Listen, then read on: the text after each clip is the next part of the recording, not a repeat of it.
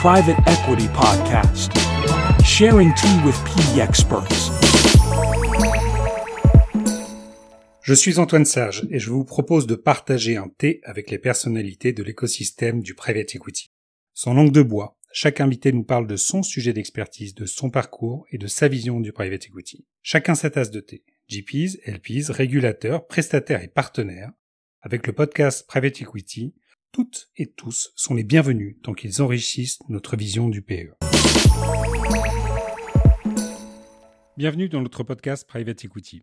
Pour notre douzième épisode, nous avons le plaisir d'accueillir Imen Marzi. Imen, vous êtes senior advisor chez Indefi, cabinet de conseil en stratégie spécialisé dans l'accompagnement des métiers de l'asset management, au sein duquel vous intervenez dans la practice Sustainable Finance. Vous êtes également fondatrice et dirigeante d'On une plateforme éducative qui promeut l'indépendance économique des femmes.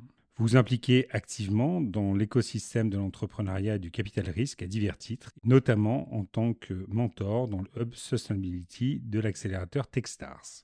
Avant cette phase, dans la finance, impact et l'innovation, vous avez été investisseur chez Butler Capital Partner et avez démarré votre carrière dans le PE dès 2000 chez Arthur Andersen, puis chez Ernst Young dans les équipes de Transaction Services. Nous sommes ravis de vous accueillir, le temps de partager un thé pour explorer ensemble votre vision du private equity. Imen, au regard de votre action dans notre industrie et de votre parcours professionnel, comment définiriez-vous le private equity en quelques mots? Alors tout d'abord, merci pour l'invitation, Antoine. Ça fait grand plaisir. je trouve que cette question, elle est, elle est pas évidente, à vrai dire, parce que, parce que euh, je trouve que le, en tout cas dans ma, mon expérience euh, cette industrie, c'est un, un, métier où on passe beaucoup de temps à faire ou à aider les dirigeants et dirigeantes d'entreprises à faire. Et on ne prend pas forcément souvent le temps de se poser et de d'avoir du recul sur euh, son propre métier, euh, exprimer un peu de, réflexivité. Et, donc là, vous me posez une colle. Mais si je devais réfléchir à haute voix, je dirais que euh, le private equity, c'est l'une des classes d'actifs qui vraiment tout pour plaire en 2023 et au-delà et ce de manière assez fondamentale, à savoir que c'est une industrie dans l'industrie financière qui est parmi l'une des plus proches de l'industrie réelle et de l'économie réelle, et que donc à ce titre, par rapport à la justification de son utilité au sein de la société, ben, finalement c'est celle qui peut de manière finalement assez facile expliquer ou expliciter en quoi euh, son rôle peut être euh, porteur pour aider des, des, entreprises ou des industries à se développer, à s'étendre, euh, à se transformer, à se moderniser.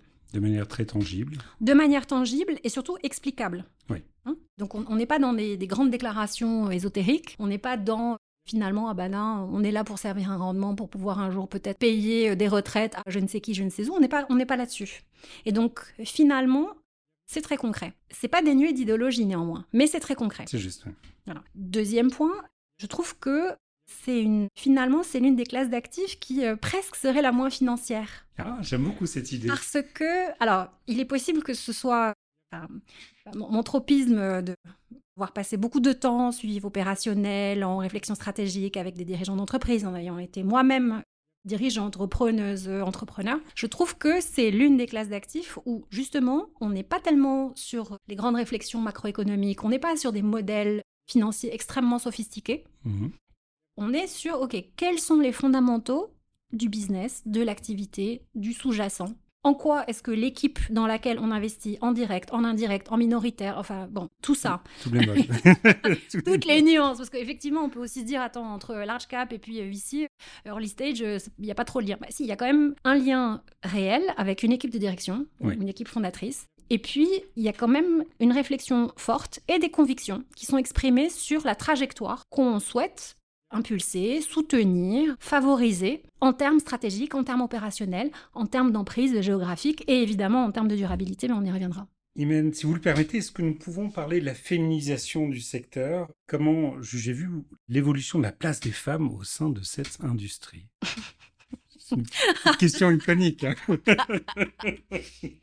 Écoutez, je trouve que le jour où cette question sera posée à un homme et qu'il trouvera tout à fait normal euh, d'y répondre, on aura pas mal avancé. Eh bien, je vous en félicite. Alors, la féminisation slash diversification des profils, parce que je pense que, en vrai, le sujet est beaucoup plus large. J'aime bien cette ouverture. Hein on parle, je le disais juste avant, on parle quand même d'une industrie qui a affaire à des entreprises qui, objectivement, vont avoir besoin de revoir pas mal de leur modèle économique et de leur modèle opérationnel. La féminisation, c'est l'un des proxys qui est pris par tout un tas d'équipes de gestion pour euh, finalement diversifier leur profil, leur regard, etc. Sauf que si on a tous fait les mêmes écoles, qu'on a tous fait les mêmes parcours initiaux, qu'on va tous ensemble au même endroit en vacances, et que, etc., on va tous déjeuner au même endroit, c'est compliqué de varier les regards. On parle de chambre de résonance en la matière. Exactement, exactement, et de groupthink. Et c'est aussi inhérent à, ce métier, c'est-à-dire que c'est souvent des petites équipes, des partnerships qui ont des, méthodologies de gouvernance, des, façons de décider qui résonnent par consensus. Et donc, euh, oui, bah, c'est sûr que si vous êtes toujours des odd man out ou des odd women out, mmh. c'est compliqué. Néanmoins, je trouve que bah, face à des enjeux qui sont quand même super compliqués dans les 10 à 15 années à venir, et on y reviendra tout à l'heure, bah, essayez d'ouvrir la porte au sein, pas uniquement des juniors, mais également des personnes qui siègent dans les comités d'investissement à des personnes qui ont eu des parcours professionnels, géographiques euh, un petit peu différents, et ben ça permet aussi me semble-t-il, d'approcher les problèmes ou d'approcher les enjeux d'une manière renouvelée. Quand euh, j'étais investisseur euh, en fonds, je me souviens qu'une étude était sortie à l'époque, c'était encore la FIC avant France Invest, le taux de, féminisation des femmes au, stade directeur de participation, directrice de participation et partenaires était de 8%. Et c'était il y a 11 ans. Il y a des choses à regarder probablement au niveau des équipes qui se créent c'est-à-dire des équipes qui arrivent d'ores et déjà avec des femmes partenaires directement. Directement, oui. Dès le début, donc les emerging managers. Et là-dessus, les LPs ont un rôle absolument important, essentiel à jouer. Le, le Fonds européen d'investissement, le FEI, à une politique intentionnelle de féminisation des emerging managers oui, en termes de, voilà. Et mm. donc euh, voilà ils, ils, ont un sourcing particulier ils ont une politique particulière parce que bah, en fait si on vous a jamais laissé le faire une première fois et que vous n'avez pas un anchor en termes de, LP qui vous suit c'est difficile. Bon. Tout le monde parle de rôle modèle et de je ne sais quoi. Moi je pense qu'il y a quand même un, un sujet euh, structurel mais qui est encore une fois pas que lié euh, à la féminisation, mais aussi plus largement à la diversification des profils. Et je trouve que justement les, frontières entre venture et private equity sont aussi des sujets à peut-être euh, imaginer, explorer, parce que de plus en plus de, femmes ou d'entrepreneurs qui ont eu des parcours très très très variés, qui ne sont pas forcément, qui sont autodidactes ou qui ont eu d'autres voilà, d'autres mmh. aventures opérationnelles, peuvent vouloir changer de, stage, hein, de, de, seuil, et donc passer de early stage à late stage, éventuellement entrer dans des comités d'investissement ou des advisory boards de fonds plus gros, et donc venir alimenter un regard un peu différent. Ce qui, à mon sens, ben, ne peut être que positif précisément parce que, comme on se le disait tout à l'heure, ben, les enjeux de notre temps, euh, climatiques, euh, sociaux, sociétaux, ben, jusqu'à preuve du contraire, personne ne les a encore adressés d'une manière solide et avec 30 années de, référence et de credential. Donc il y a un peu tout à faire. Et je trouverais ça un peu dommage qu'on laisse de côté euh, la moitié de l'humanité, et plus encore si on compte euh, aussi les hommes qui ont des profils euh, dits atypiques. Je suis particulièrement sensible, y compris à ce dernier point, mais à tout ce qu'on vient de se dire. Et en effet, c'est une question qu'on partage et qui est, qui est posée de manière ouverte à tous les protagonistes de cette industrie. Ça nous semble particulièrement important et il y a une forme d'examen de conscience réalisé en la matière, parce que cette chambre de résonance fait que on finit par reproduire précisément ce qu'on a connu et on finit par être piégé dans ce modèle. Oui, et puis on laisse passer, pardon, de manière un peu pragmatique, mais tout un tas d'opportunités quand même. Tout un tas d'opportunités qui, euh, parce que bah, je, parle pour un, domaine que je connais euh, un peu plus euh, donc sur la partie venture, vous laissez potentiellement passer des opportunités d'investissement parce que vous ne voyez pas l'ampleur d'un marché que peut-être l'entrepreneur en question n'est pas capable de vous chiffrer de manière hyper spécifique, qui est en fait insuffisamment adressé et qui donc, parce qu'il est insuffisamment adressé, aujourd'hui, bah, cette solution XY euh, qui vous est proposée par cet entrepreneur sous-estimé, néanmoins tout à fait talentueux, bah, mérite d'exister.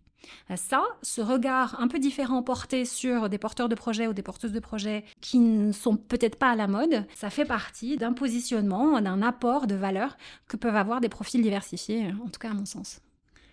Et si vous le permettez, ce que nous, voilà, nous parlons beaucoup de SG aujourd'hui dans l'environnement du, du private equity. Quelle évolution anticipez-vous dans les années à venir? Et je sais que c'est un sujet sur lequel vous pouvez être assez tranchante. Ah, tranchante, je sais pas. Attendez, hein. si vous commencez à cliver votre audience avant même que j'ai ouvert la bouche. non, dans le sens du terme. dans le sens ouverture. Ok, donc juste par provocation, je, vais juste dire des choses tout à fait convenues. Alors. Ah euh, Il y aurait beaucoup à dire sur euh, plusieurs parties de la question, mais déjà sur l'ESG, on est à la fin d'une phase et particulièrement en private equity. Sur les à peu près euh, dix dernières années, il y a eu tout un énorme travail de prise de conscience et d'outillage et de mise en place de reporting et d'outils et de logiciels de capture de données hmm. pour essayer de comprendre en quoi. Alors d'ailleurs, c'est souvent dit euh, les risques ESG, le sujet ESG, comme si euh, en fait c'était un risque à part entière, comme le risque stratégique ou le risque complètement isolé, déconnecté. Alors que bah non, enfin vous pouvez avoir un risque stratégique qui est lié à un sujet social. Enfin donc bon, mais donc il y a eu un travail d'acculturation, d'outillage, de structuration que d'ailleurs euh, l'équipe euh, d'un défi euh, Sustainable Finance a très largement accompagné en France et au-delà sur finalement comment est-ce que on approche les risques, comment est-ce qu'on regarde à travers une autre grille d'analyse les opérations et les risques donc encore une fois environnementaux, sociaux et de gouvernance sur bah, la projection de l'entreprise dans le futur? Très bien. Mais ça c'est qu'une partie de l'histoire et qui est tout à fait limitée. Pourquoi limitée? C'est que, bah, un, il y a toute la question de comment est-ce que finalement les produits et services de l'entreprise euh, ont des effets sur son environnement et au-delà sur bah, la société ou les sociétés dans lesquelles elle opère, sur les ressources éventuellement euh, communes. Enfin, si on parle d'enjeux autour de l'eau, euh, autour de la pollution de l'air, c'est pas uniquement en quoi est-ce que les pénuries d'eau à un instant T empêcheraient mon usine de pouvoir opérer durant les mois d'été. C'est aussi comment est-ce que les effluents que produit mon, mon industrie ou mon atelier donné bah, pourrait avoir un effet à court, moyen et long terme sur euh, bah, tous les cours d'eau du coin. Ça, pour l'instant, c'était donc pendant toutes ces années, était quand même beaucoup vu comme bon bah c'est un sujet environnemental, on le met de côté. Oui, mais si c'est lié de manière consubstantielle à l'essentiel de votre business et que peut-être qu'il y a 10 ans c'était acceptable et vu comme on peut vivre avec, il y a quand même une accélération sur la prise de conscience de la part des investisseurs, donc GP, accompagner, pousser, je ne sais pas dans quel sens ça se fait, mais en tout cas, disons, mutuellement, conjointement avec les LP, je, bien malin serait celui qui dirait si ça vient des GP ou ça vient des LP. Je pense que ça dépend. Mais en tout cas, une prise de conscience globale que il y a tout un tas d'acteurs qui doivent de manière assez fondamentale changer leur façon de faire. Et changer leur façon de faire, c'est de prendre en, compte bah, les effets que cette entreprise a sur son environnement et a sur la société dans qui l'entoure. Ce qui veut dire que si votre business model repose sur le fait de recourir à des auto-entrepreneurs avec euh, des niveaux de productivité qui sont pas tenables, mais que en fait euh, bah, les cash flows tournent bien pour l'instant, ça va bien, ok, super. Problème, en 2023, il y a une réelle accélération sur la perception que peuvent avoir d'autres acteurs du private equity, mais plus largement des financeurs, sur bah, la pérennité possible d'un modèle comme celui-ci. Et donc ça ouvre ça ouvre des questionnements qui sont stratégiques, qui sont autour de la façon dont les entreprises opèrent. du coup, d'une époque où on avait l'ESG, souvent des spécialistes ESG au sein des fonds, qui étaient un expert parmi d'autres. Là, ça devient un sujet fondamental, central, à la fois une fois que le deal est opéré, bien sûr, mais aussi de la thèse d'investissement elle-même et sans vouloir même se revendiquer fonds d'impact ou quoi. Si on prétend vouloir accompagner la croissance, par exemple, de PME, je sais pas, des fonds mid-cap, la croissance de PME industrielles ou de services, je sais pas quoi, en France et Europe proche, bon, très bien, bah, passer à côté de quelle est la thèse en termes de sustainability de cette thèse d'investissement, c'est quand même se couper d'un certain nombre potentiellement de d'opportunités, de potentiels build-up, de potentiels développement stratégique qu'on pourrait avoir si on regardait la sustainability comme une ressource, comme une, source possible d'idées pour le développement et pour la création de valeur. Et, et soit pas un truc exactement, et pas quelque chose qui soit collé d'une manière un peu non organique et un peu externe. Je pourrais continuer longtemps là-dessus. Je pense que dans les années à venir, il y a deux grands mouvements. Il y a un, j'imagine que vous l'avez évoqué avec d'autres invités avant moi, c'est la question de la spécialisation et de la multiplication de, verticales, disons, assez affirmées dans les, plateformes, beaucoup les plateformes de fonds. Hmm Chez les emerging et, au niveau des plateformes. Exactement. Spécialisation. Qui dit spécialisation dit monter en compétences et, disons, regard plus spécifique sur ces questions de sustainability aussi. Puisqu'en fait, bah, vous êtes plus lucide sur euh, soit les équipes euh, dirigeantes ou alors les business models qui seront pérennes demain et après-demain, même dans un monde en décarbonation, disons, à marche forcée. Et si on dit ça, bah, ça veut dire qu'aujourd'hui, la possibilité qu'un actif bon, qui a un reporting ESG, X, euh, qui avance gentiment, qui a fait son petit bilan carbone, voilà, qui, qui est pas mal, qui fait ses trucs, très bien, mais qui bah, peut-être a beaucoup de plastique dans ses composants, ou alors qui euh, dépend beaucoup de l'augmentation de la consommation en retail, ou alors qui... Bon, ce genre de choses, bah, il y a un énorme point d'interrogation qui ne cesse de croître et ne cesse de s'accélérer dans la lecture que peuvent avoir ces acteurs plus spécialisés, parce qu'en fait, ils sont plus lucides sur la dynamique de marché 3, 5, 10 ans, parce que souvent, ils ont développé des, convictions sur là où sont en train d'aller ce type de marché, là où, vont les niches, euh, disons, porteuses. A fortiori, en prenant la sustainability comme un élément central, fondamental, qui oriente positivement ou négativement, en tout cas une force qui s'exerce sur ces secteurs-là. Et donc, euh, je pense que cette euh, croisement de augmentation réglementaire, accroissement réglementaire, spécialisation des fonds, les LP qui demandent après avoir beaucoup demandé de reporting, maintenant demande bah, des résultats. des, signatures, puis des reporting bah et désormais des résultats. Les engagements, c'est fini là. On en est à dire, ok, et donc vous en êtes où? Concrètement. Et oui, mais c'est difficile. Démontre-moi. Exactement. Et donc je trouve que c'est là aussi où les, sujets intéressants sont peuvent apparaître parce que ça permet aussi de discriminer, c'est-à-dire de faire le tri entre des équipes qui prennent à bras le corps ces sujets-là, les intègrent pleinement dans leur stratégie, à la fois dans le deal flow, dans le, screening, dans leur thèse, dans la thèse donc euh, deal by deal, dans la façon dont ils mènent euh, le suivi opérationnel et dans en fait ça n'est pas un énième plan d'action dans un coin, ça irrigue de manière fondamentale le business plan, ça irrigue aussi la, la thèse de sortie. Bref, je trouve ça vachement intéressant. Bien sûr. En vrai. Cette transversalité permet vraiment d'envisager la suite oui, et puis il y a une forme de modernité quand même à se dire que et de, réalisme. Vous savez, des fois, il y a des personnes qui me disent ah mais c'est un peu utopique euh, ce dont tu parles. Mais je, ne sais pas. Enfin, je pense que c'est réaliste que de se rendre compte que on peut plus opérer aujourd'hui comme lorsque j'ai commencé dans cette industrie euh, en l'an 2000. Ce qui est plutôt rassurant. Ouais. Je, je dis juste que les utopistes ne sont pas là où on croit. Et alors justement, en ce qui concerne la, jonction private equity venture, quant aux stratégies de transformation des industries dites classiques, mhm. Est-ce que vous pourriez partager avec nous cet angle particulier et très fort hmm.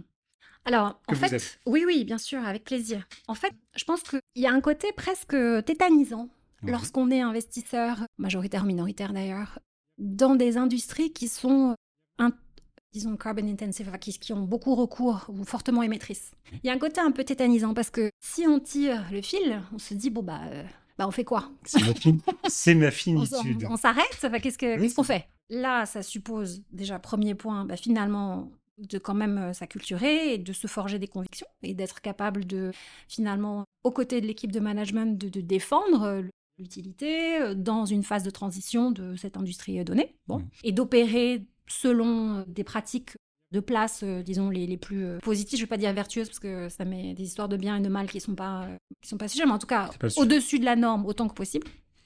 En revanche, bah, il y a aussi beaucoup d'imagination à avoir et de diversification des modèles à avoir. Et plutôt que de repartir de zéro, en mmh. disant, bon, alors qu'est-ce qu'on peut faire pour initier une nouvelle activité Qu'est-ce qu'on peut faire pour euh, bah, peut-être recruter quelqu'un qui va essayer de nous créer un nouveau produit ou un nouveau service peut-être plus pérenne dans un monde euh, qui accélère sa décarbonation, hein, parce que c'est de ça dont on parle Eh bien, je trouve que les portefeuilles de VC, dont vous n'êtes pas sans savoir qu'aujourd'hui les levées sont euh, grippées, enrhumées, elles sont enrhumées. ça fonctionne Elles sont enrouées, elles sont enrouées.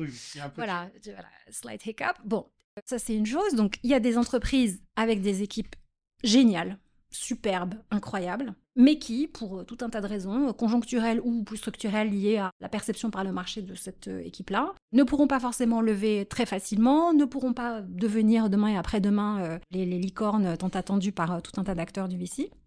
Et donc, en revanche, qui pourraient être des cibles d'acquisition pour des portefeuilles de private equity, et pour lesquels finalement ils pourraient, ils, enfin ces, ces, structures-là, pourraient devenir ben, finalement des points de départ, de pivot, de complémentarité. On, a beaucoup parlé au moment du lancement des nouvelles réglementations SFDR, la taxonomie, etc. On a beaucoup parlé de ces questions d'actifs durables. Bon, qu'est-ce qu'un actif durable et en quoi est-ce que si moi je suis une industrie très intensive en carbone, comment est-ce que je peux me dépatouiller au milieu de ça? Moi je suis un actif pas durable du tout, qu'est-ce qui se passe?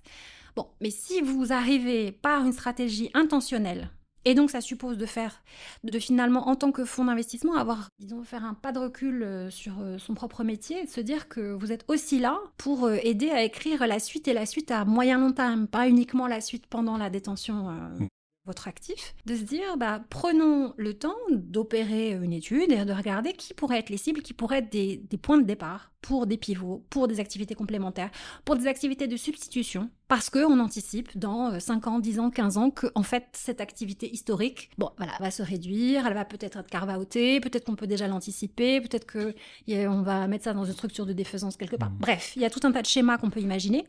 Mais donc, ça, ça réinterroge le rôle d'investisseurs, encore une fois, majoritaires ou même minoritaires, à vrai dire, parce qu'on peut être juste, minoritaire sans avoir effectivement euh, disons, la main sur le, sur le volant. Pour autant, avoir établi une relation de confiance et une projection dans l'avenir suffisamment convaincante pour que le dirigeant ou la dirigeante, ou en tout cas l'équipe fondatrice, puisse bah, être convaincu de là où vous pensez qu'il serait utile d'aller. Et là, bah, finalement, ça crée d'autres histoires. C'est-à-dire ça revient à ce que le fonds soit certes accompagnateur de la croissance, certes accompagnateur de transformation, mais aussi point de jonction avec d'autres opérateurs du private equity, en l'occurrence en venture, pour aller nouer des relations, identifier les meilleurs sites possibles pour pouvoir diversifier, relancer, innover, trouver des solutions en externe. les questions d'open innovation, c'est très euh, au courant et euh, hmm. il y, a des entreprises qui font ça toute la journée. la, pharmacie, ils passent leur temps à racheter euh, des entreprises, start-up ou scale-up dans leur domaine euh, de connaissances parce que ils ou elles, enfin ces entreprises en pharma sont tout à fait conscientes que euh, c'est une source de motivation, de stimulation pour les équipes de R&D en interne, mais c'est aussi pas un départ lancé. Et ça, bah, pourquoi est-ce qu'on l'appliquerait pas aussi à des modèles économiques, à des modèles opérationnels, à des modèles stratégiques plus traditionnels qui ont besoin finalement d'opérer des transformations rapides pour que, et private equity, les fonds durent 10 ans, plus 2, plus X, c'est bien connu, mmh. bah pour que les sorties et les histoires de sorties soient finalement se projettent sur une plus longue durée et que donc il y ait plus de continuité.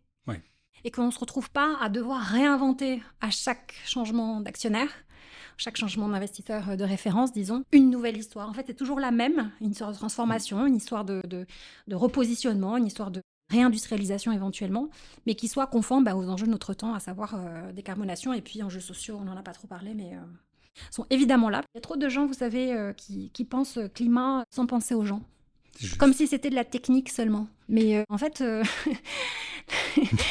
ou qui pensent, tiens, on va investir dans une solution avec un price point très élevé et donc très très rentable, super. Mais en fait, il y a aussi des modèles économiques à imaginer pour favoriser la distribution et l'accès aux plus vulnérables, aux personnes et aux, populations, aux régions, aux typologies de PME si on est plutôt en B2B, qui seront les plus sensibles et les plus touchés probablement en priorité par, par ces questions de règlement climatique. Et ça, je trouve qu'on n'en parle pas assez. Et on est très intéressé en ce moment avec, euh, avec Emmanuel Cherdéfi par les questions de comment est-ce qu'on peut... Ouais, Emmanuel Parmentier, pardon. Par les questions de comment est-ce qu'on peut orienter finalement la réflexion d'acteurs qui ont des points de vue ou ont des approches du risque un peu différentes pour justement accompagner ces transitions avec des appétits de risque, avec des exigences de rendement ou des souhaits de rendement, avec des attachements à un territoire ou à un type de population différent, pour faire que bah, finalement on puisse trouver des équations économiques intéressantes et des tests d'investissement pour de mmh. nouveaux types de fonds intéressants. Et je pense qu'on entre dans une période, vous disiez euh, c'est quoi la projection à l'avenir? Ben, On entre dans une période, à mon avis, d'innovation financière pour les bonnes raisons. C'est-à-dire en quoi la finance peut être un moteur, peut être un facilitateur, un enabler, pas juste suiveur de bah, ce, mouvement euh, impératif qu'on a tous à faire. Euh, juste de subir les soubresauts de subir euh, les forces, subir la réglementation, subir les désidératas des uns et des autres. Ben non, il y a aussi tout un tas de gens qui sont entrepreneurs dans l'âme, qui sont tout à fait créatifs, imaginatifs, innovants, et donc il y a probablement de nouveaux produits, parce qu'il y a quand même en private equity, il y a des produits, il y a des, thèses qu'on peut apporter et, qui probablement restent à inventer. Donc en tout cas, je pense qu'on on a une période, on entre dans une période stimulante intellectuellement. Pas facile, mais stimulante. Et avec cette vision d'écosystème et, d'alliance. Votre point précédent entre le, ce pont entre VC et puis plus classique. Déjà est une proposition en ce mmh. sens, mais il me semble que vous allez un petit peu plus loin avec cette capacité à mettre en œuvre une mécanique beaucoup plus large avec d'autres acteurs ou contributeurs du Oui, bah, vous voyez, régulièrement, il y a des, des, annonces de telle ou telle usine qui a été lancée dans le cadre du plan France Relance, telle usine, telle industrie qui a été ouverte sur tel territoire. Finalement, on, en est, on est habitué un peu à ce type de projet. On a des projets de réindustrialisation à tel endroit, à tel endroit. Ok, donc il y a des poches d'investissement. Ça existe, Public, parapublic, locales, régionales, avec des, banques aussi locales ou régionales, et pas qu'en France d'ailleurs, hein, il y a ça dans plein d'autres pays en Europe et plus largement.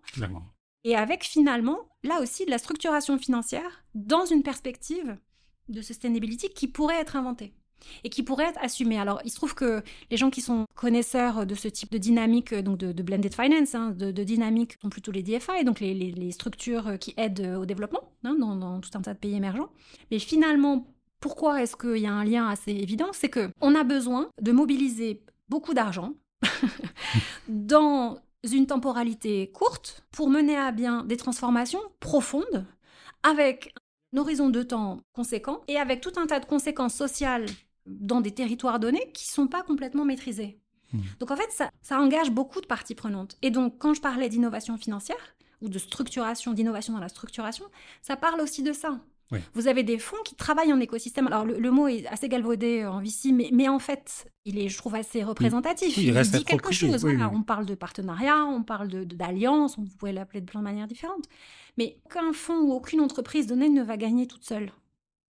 Aucun. On sera, hmm. personne ne sera net zéro tout seul. On l'est au niveau global, international, hmm. ou on l'est pas. Et pour autant, on a tous une responsabilité individuelle forte à décliner cet engagement, à décliner cette ambition avec les codes et les exigences de bah, des véhicules dans lesquels on est, bien sûr, et à trouver donc des partenaires qui permettront bah, soit de dérisquer, soit de se projeter plus longtemps. Il y a tout un tas d'innovations autour des fonds evergreen, enfin des, des, fonds euh, qui donc euh, n'ont pas de qui, sont des fonds ouverts. Enfin, de date de péremption. oui, je ne sais pas si c'est de péremption, je ne me permettrai pas. Je, je, cherchais un. De date de fin, en tout cas avec une. Exactement une flatline importante. Exactement. Et qui donc, bah, notamment pour les sujets de climate tech, sont pour certains, aux yeux de certains, plus adaptés dès lors qu'il s'agit de développer des solutions technologiques qui soient qui donnent lieu à de la construction de hardware, c'est-à-dire la construction euh, de produits euh, réels avec des usines pour les produire, etc. Et ça, ça se fait pas en 10 ans. Ça se fait en plus longtemps. Donc ça suppose de mettre en place des alliances et ça, suppose aussi bah, finalement d'exprimer aussi des convictions. Et je trouve que d'un métier, on le disait tout à l'heure, euh, finalement euh, très très varié euh, et, très proche et très pragmatique en termes de, lien avec le tissu économique et social, bah, c'est une formidable opportunité de, réaffirmer cette utilité-là et ce rôle-là encore plus fort et, si possible avec plus d'hommes et de femmes issus de, différents domaines et différents, chemins parce parce qu'on n'y arrivera pas tout seul. On n'y arrivera pas en pensant tous pareil, ça certainement pas. Sortons de cette chambre de résonance. Même comment voyez-vous la classe d'actifs du private equity à 10 ans? Et selon vous, quels sont les grands enjeux auxquels cette classe d'actifs va devoir faire face? Alors, je, l'ai évoqué un petit peu. Je pense que cette question d'alliance et de coopération, je pense que c'est l'un des thèmes euh, sur lesquels il y, a, vraiment beaucoup à faire. Comment est-ce qu'on peut bah, justement s'associer entre acteurs euh, de la dette, de la MEDS, de l'equity ensemble pour euh, bah, faire évoluer ou faire émerger des équations économiques qui tiennent la route? Ça, c'est une chose. Coopération aussi au sein des entreprises. On parlait d'utilité de ce métier. Bon, les, structurations en LBO pas sont pas toujours évidente euh, à expliquer quand il s'agit de, bien sûr, euh, investir euh, des montants significatifs pour transformer des entreprises de fond en comble. Donc là-dessus, il y, a probablement là aussi un, questionnement sur bah, comment est-ce qu'on fait pour coopérer et partager la valeur, quelle valeur et comment on fait pour la partager? Et puis quand même, c'est de faire un, point ou une, réflexion sur 10 ans, ça fait 2033, allez 2034 parce qu'on est en milieu d'année. Il y a plein de fonds qui ont fait des engagements net zéro à 2030. Ouais. C'est l'avis des fonds actuels ou des véhicules actuels ou, éventuellement du suivant. Donc on y est quoi.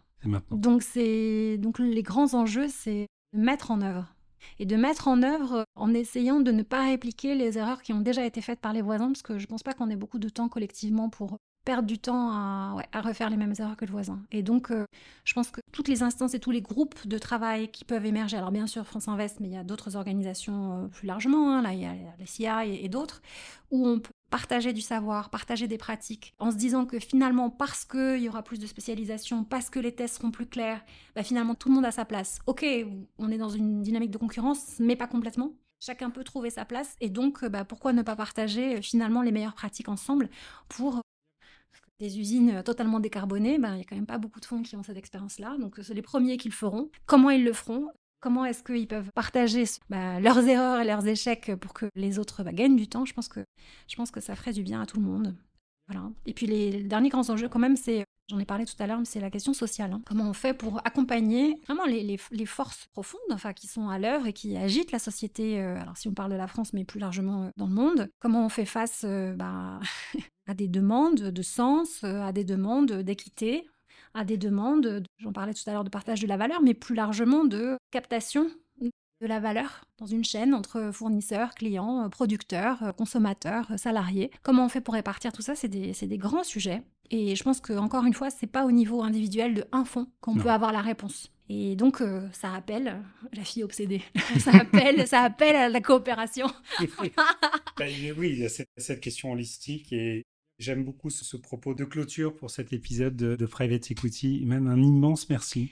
Merci. Pour cette énergie. Je, je, dois vous avouer une chose. Je suis, euh, je me sens un peu frustré. On aurait ah besoin de plus de temps ah, pour mince. pouvoir.